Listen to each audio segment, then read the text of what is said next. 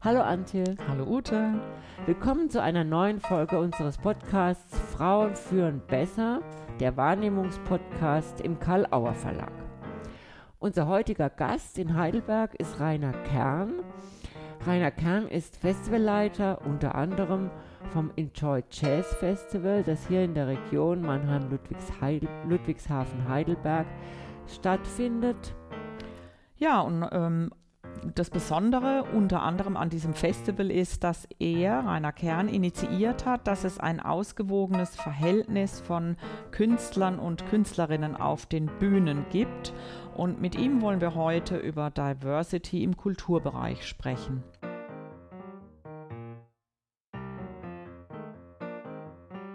Ja, hallo, Rainer Kern, herzlich willkommen. Schön, dass du da bist und dir die Zeit für unser Gespräch genommen hast.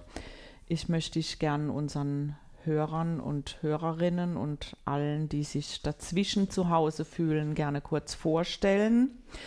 Du wirkst und arbeitest als Kulturmanager, als Politikberater, Kurator, Festivalleiter des Fe Jazz und anderes Festivals ähm, Enjoy Jazz hier im Rhein-Neckar-Kreis, Heidelberg, Mannheim, Ludwigshafen und du bist internationaler Netzwerkexperte. Wir würden heute gerne mit dir ähm, über das Thema Key Change Initiative sprechen. Du hast im Rahmen deines äh, Tätigseins als Festivalleiter das Festival dieser Key Change Initiative angeschlossen. Könntest du kurz erklären, was das eigentlich ist, wie das wirkt und was du dir davon versprichst? Die Kitschech-Initiative ist eine ähm, europäische Initiative, die im Kulturbereich, Kunstbereich anstrebt, bis zu einem bestimmten Jahr ähm, Gender Equality, also äh, Gendergerechtigkeit herzustellen, auf Bühnen, in, in den Organisationen, die das organisieren, eben in den Gremien dieser Organisationen, den Teams. Und der Initiative haben wir uns vor ein paar Jahren angeschlossen. Das ist eine Selbstverpflichtung natürlich. Und ähm, ja, das, weil wir das richtig finden und weil es immer noch nicht hergestellt ist auf den Bühnen, in den Kunstorganisationen, Museen, wie auch immer, Kultureinrichtungen. Und das fanden wir wichtig.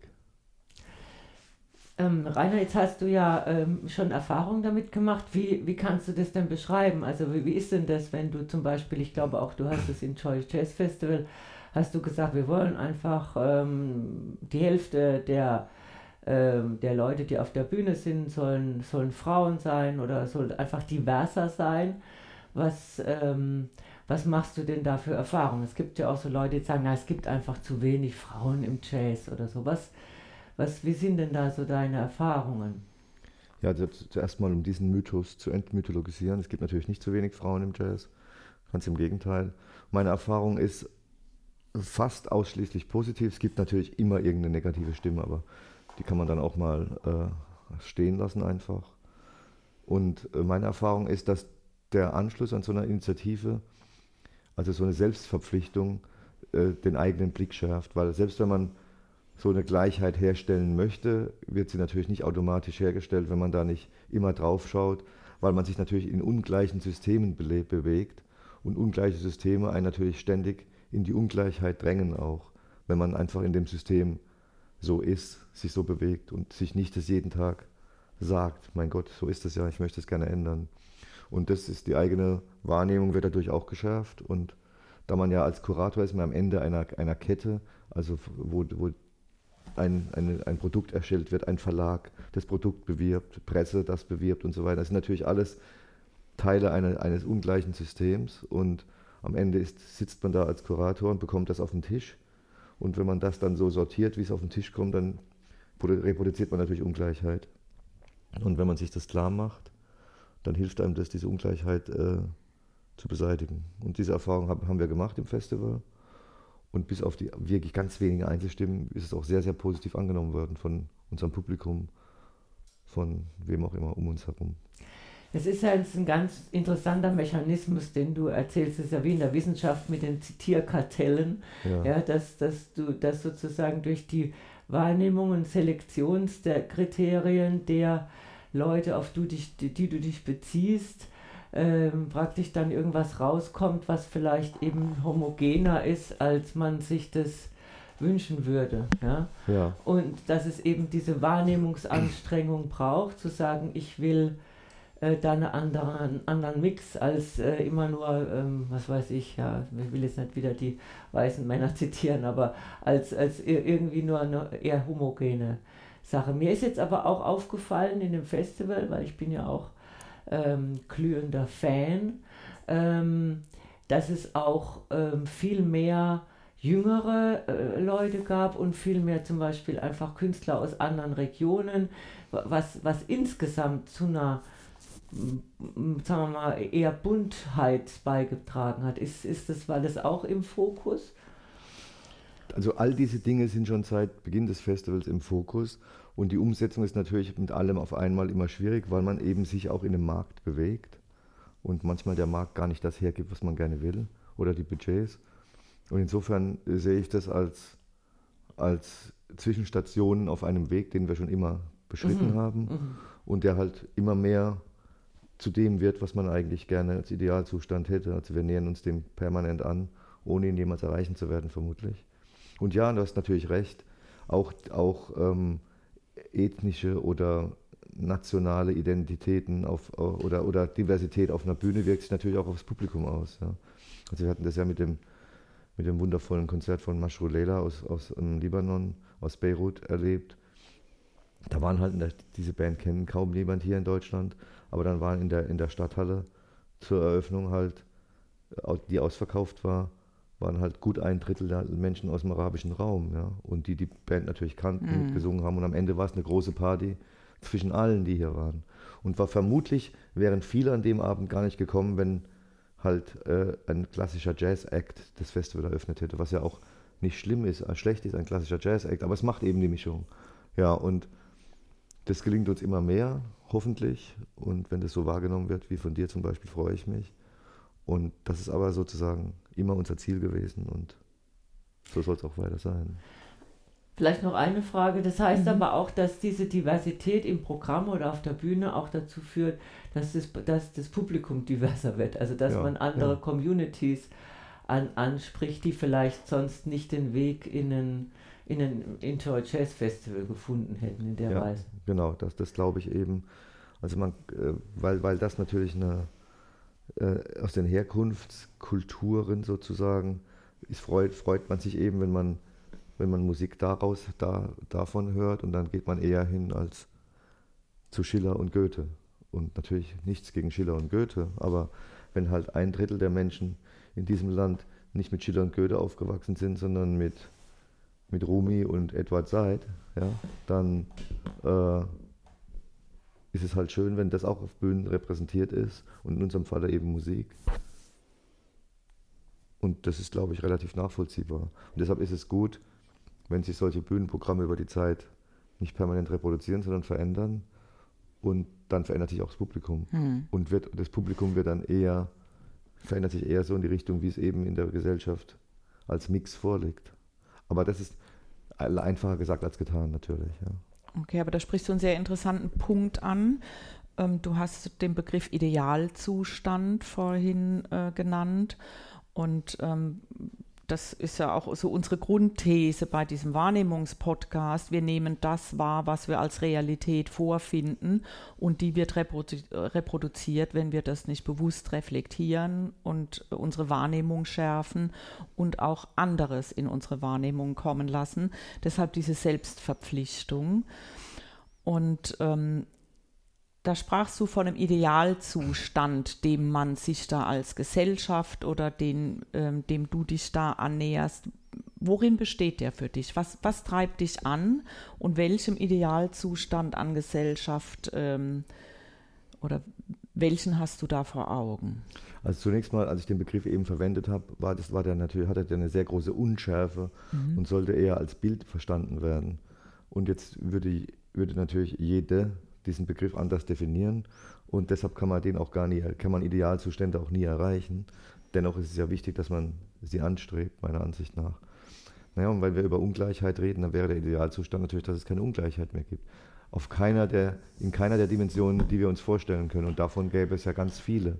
davon ist ja Geschlecht, Gender nur eine Dimension oder, oder könnte ja auch interreligiöse Gleichheit, könnte man auch anstreben oder geografische Gleichheit oder mal vor allen Dingen ähm, budgetäre Gleichheit zum Beispiel. All das kann man anstreben, all das wird es nie geben vermutlich, aber trotzdem ist es ja wichtig, dass man das versucht. Da die, die berühmte Schere, die ja immer größer wird, zum Beispiel bei, bei Einkommen hier im Land und nicht nur in unserem Land hier, dass man, dass man das ähm, verhindert weil, weil dadurch natürlich Leid produziert wird. Ja.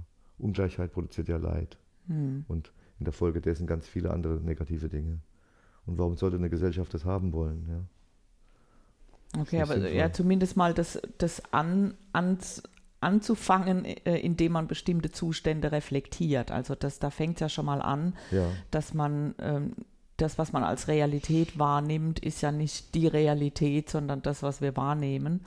Und wenn man da die Wahrnehmung schärft und versucht, jetzt beispielsweise durch diese Key Change Initiative andere Menschen auf die Bühne zu bringen, dann ist das eben die, die neue Realität, die wahrgenommen werden kann. Und man könnte ja denken, wie du vorhin gesagt hast, Ute, es gibt keine Frauen im Jazz oder es gibt ähm, zu viel, äh, zu wenige aus dem globalen Süden oder was auch immer, aber dem ist nicht so, würdest du ähm, sagen, aus deiner Erfahrung heraus? Du bist ja ein großer nein, Netzwerker, nein. du bist weltweit unterwegs. Also du Faktisch gesehen gibt es nicht weniger Frauen im Jazz als Männer.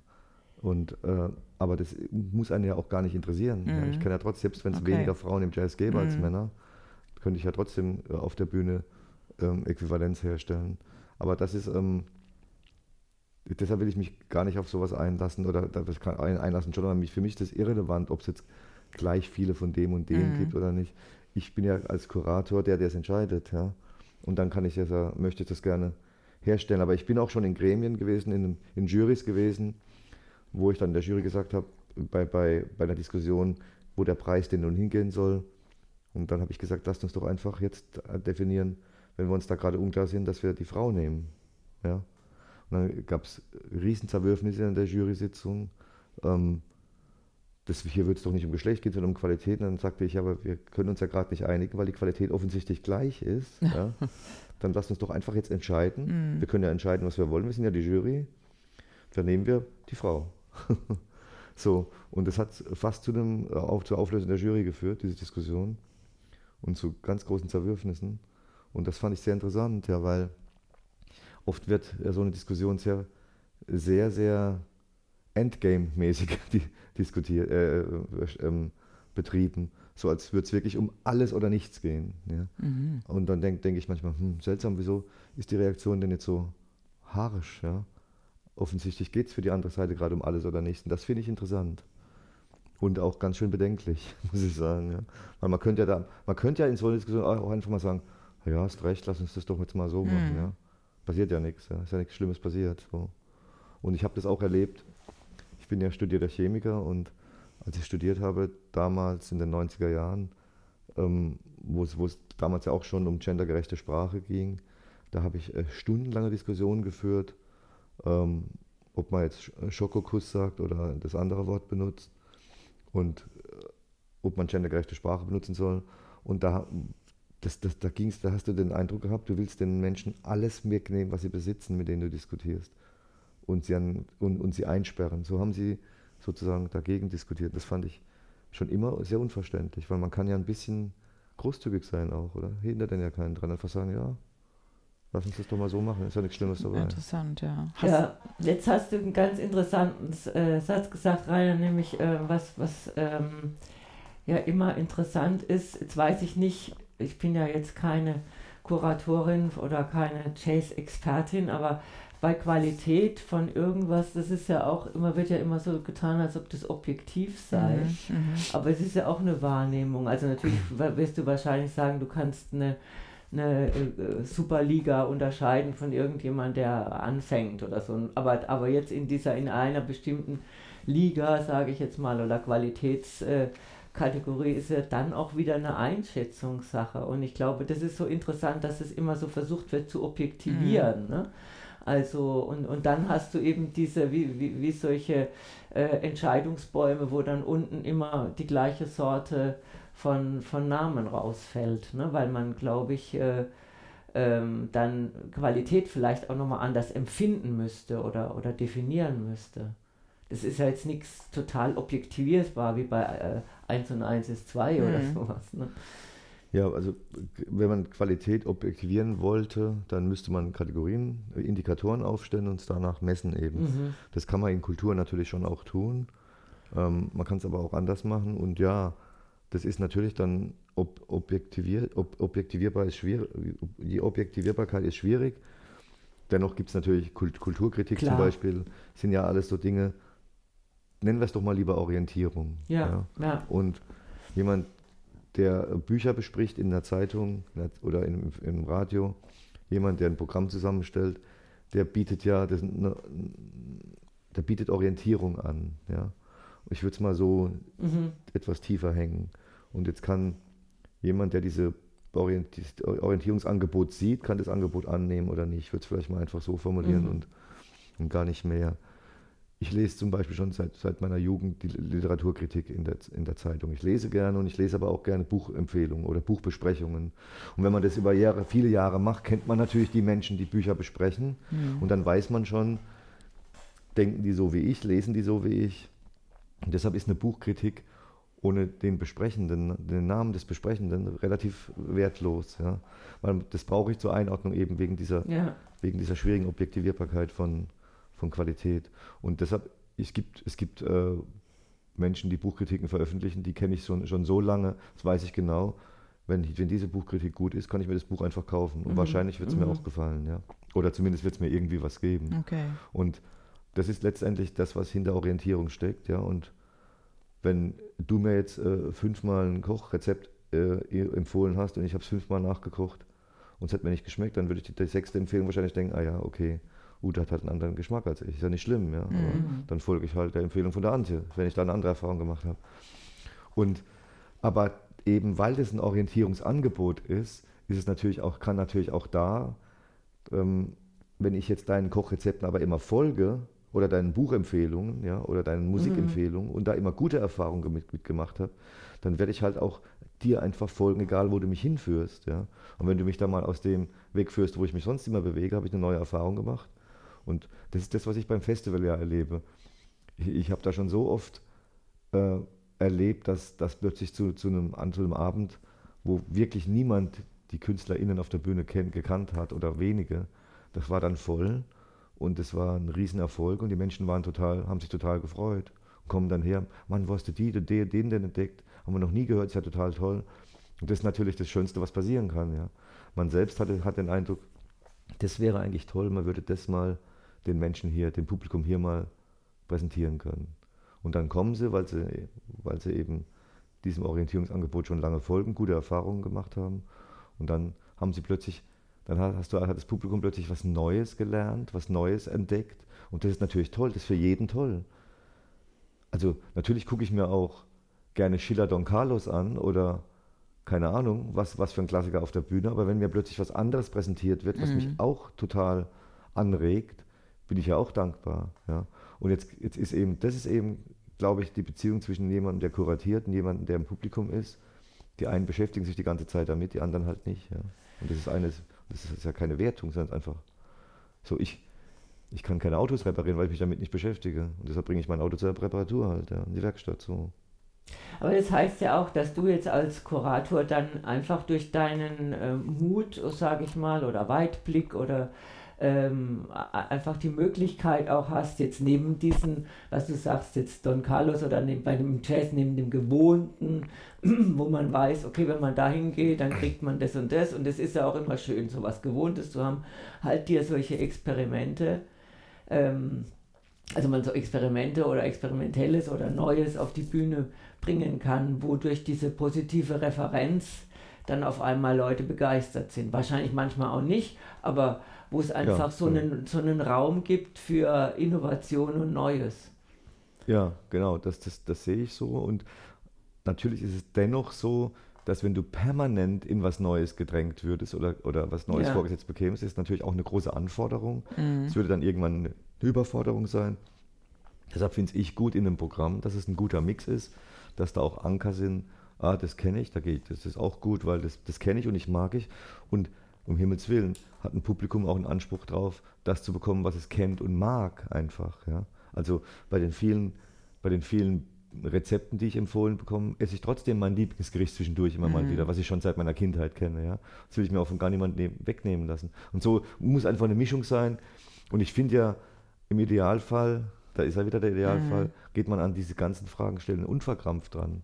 Unverkrampft und Gelassen, offen und, ja. nicht, und, mhm. und, nicht, und nicht dogmatisch. Es, es, hat sich ja viel Dogmatismus entwickelt, wiederentwickelt, weiterentwickelt, gestärkt und das Dogmatismus hilft ganz selten weiter, finde ich, bei Entwicklung. Das ist aber vielleicht die Kunst ähm, an der Konfrontation oder an der, an der gelassenen Öffnung Richtung Neues und mal Neues auszuprobieren. Du hast von Ankern und von Orientierung gesprochen. Das nehme ich jetzt vor allen Dingen so mit aus unserem Gespräch, dass es diese Orientierung und diese Anker braucht, um sich auch Neuem öffnen zu können und zwar in einer undogmatischen äh, gelassenen Art und Weise. Und ja, da bin ja. ich dir sehr dankbar, dass du da beherzter Entscheider bist und das beides im Blick hast und reflektierst und aber auch deinem Publikum zugestehst, sich zu öffnen und ähm, sich inspirieren zu lassen, sich mit Neuem zu konfrontieren und da aber eben auch als Marke äh, Enjoy Jazz für Orientierung sorgst. Wenn die was bringen, wenn der Rainer Kern was aussucht, dann ist es gut, dann gehe ich dahin. Und äh, das, ähm, also das habe ich so rausgespürt, das ist wie so eine Zauberformel. Und was man auch natürlich auf alles weitere, auf Gesellschaft im Allgemeinen übertragen kann. Orientierung und Anker, um sich öffnen ja, zu können. Ja, das ist, das ist schön, wie du es gesagt hast. So, so ist es auf jeden Fall nah an dem dran, was ähm, ganz gut sein könnte, glaube ich. Mhm. Und man muss auch ein bisschen, bei diesem Dogmatischen muss man eben auch ein bisschen aufpassen. Es wird ja immer von, von der Überalterung des Publikums geredet und der alte, wie auch immer, haarfarbige Mann, ja, ist ja dann immer ein Mann. Ähm, da muss man, so Dingen muss man auch vorsichtig sein, wenn man sich die Demograf Demografie der Gesellschaft anguckt. Dann ist halt, sind halt, glaube ich, über 50 Prozent älter als 45. Und gibt, also diese Statistiken ähm, sind sehr Richtung Alter sozusagen. Und deshalb wäre ich auch bei diesem, in diesen dogmatischen Herangehensweisen vorsichtig mit Verurteilungen. Wenn ein Publikum, wenn man im Publikum alte Menschen hat hauptsächlich oder ältere Menschen, ja und? Warum haben die kein Anrecht auf irgendwie auf Kunst oder wie? Klar, wenn's, wenn das Publikum immer das Gleiche ist, ist mhm. was anderes. Ja. Aber man muss da, man muss da vorsichtig sein. Auch, auch selbst muss man vorsichtig sein, was man anstrebt, was man, wo man sich selbst äh, dann sagt, oh, das hat aber jetzt nicht funktioniert. Da bin ich da wäre ich sehr vorsichtig. Die äh, Gesellschaft hier altert immer mehr. Ja? Mhm. Und die jüngste Gesellschaft ist in Afrika. Ja? Und es gibt ja viele Bestrebungen in unserer Gesellschaft immer noch diese, diese Mauern zwischen den Kontinenten immer größer werden zu lassen. Ja? Und das ist alles, das sind alles alte Konzepte. Und es gibt ja diesen sehr, das sehr schöne Zitat von Albert Einstein, was man sehr viel hört auf Konferenzen weltweit dass man äh, Krisen nicht mit den Strategien beenden kann, die zu den Krisen geführt haben.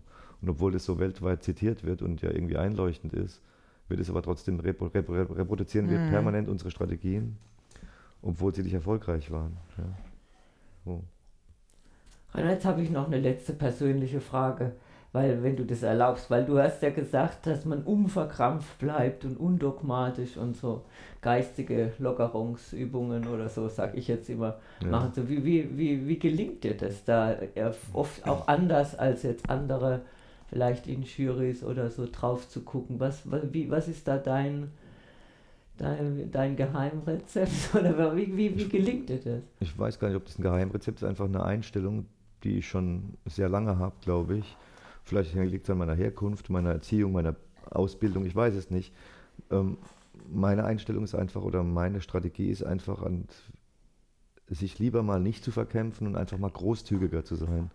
Großzügiger zu sein, auch im Blick auf den Gegenüber und zu sagen, ha, ich weiß ja, dass die Ute für gendergerechte Frage ist. Jetzt hat sie gerade eben das mal in einem Satz gerade nicht gemacht. Ja?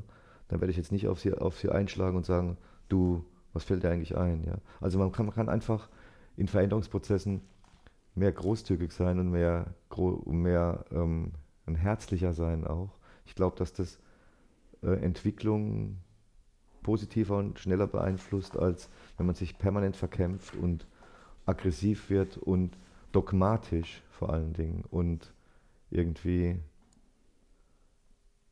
auf seiner Meinung beharrt. Ja. Sondern die, den Goodwill der anderen Seite auch anerkennen, auch wenn da mal, wenn es gerade mal nicht funktioniert hat. Ja. Und das, ich weiß nicht, das ist einfach so, ich muss mir das gar nicht jeden Morgen sagen. Ich finde das einfach so. Ich denke das einfach so und habe auch gute Erfahrungen damit. Da ich mich weltweit in Netzwerken bewege tatsächlich, äh, bin ich permanent, bin ja permanent in, in, der, in der sozialen Interaktion, sagen wir es mal so, mit anderen Menschen aus der, aus der ganzen Welt. Und wenn ich da permanent auf, auf, auf, meinen, auf meine kulturelle Praxen beruhen, be, be, bestehen würde, könnte ich in, diese, in dieser sozialen Interaktion mit den Menschen weltweit nicht gut vorankommen, ehrlich gesagt. Weil die einfach sehr unterschiedlich sind, diese kulturellen Praxen mhm. in der Welt. Und trotzdem ganz viel gemeinsam ist. Ja. Insofern, ähm, ja, ein bisschen mehr Großzügigkeit kann nicht schaden.